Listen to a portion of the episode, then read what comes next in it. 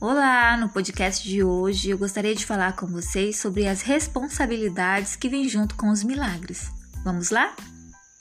Você talvez já tenha visto uma frase clichê do cinema que diz assim: Com grandes poderes vem grandes responsabilidades. Tio Ben, filme do Homem-Aranha. Mas o que é poder? A Bíblia ensina que o poder de Deus atua constantemente em nós e, na maioria das vezes, na forma de pequenos e belos milagres.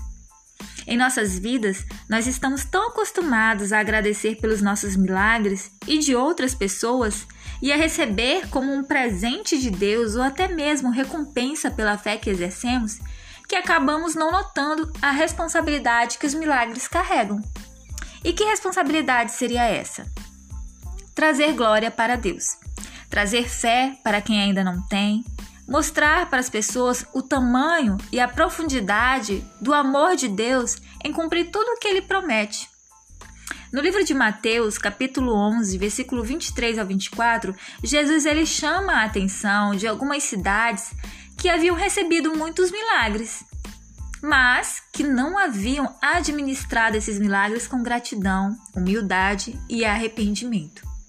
Jesus ele nos chama nesse momento a enxergarmos os milagres de Deus em nossas vidas com mais responsabilidade e compromisso em expressar a nossa gratidão de forma a mostrar a bondade de Deus em nossas vidas e o quanto ele é grande e poderoso para fazer tudo isso na vida das outras pessoas.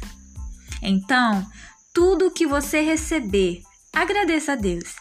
E tudo o que você fazer, faça para a glória de Deus. Amém? Espero ter ajudado. Eu sou a Cristina Bucão e esse foi mais um podcast.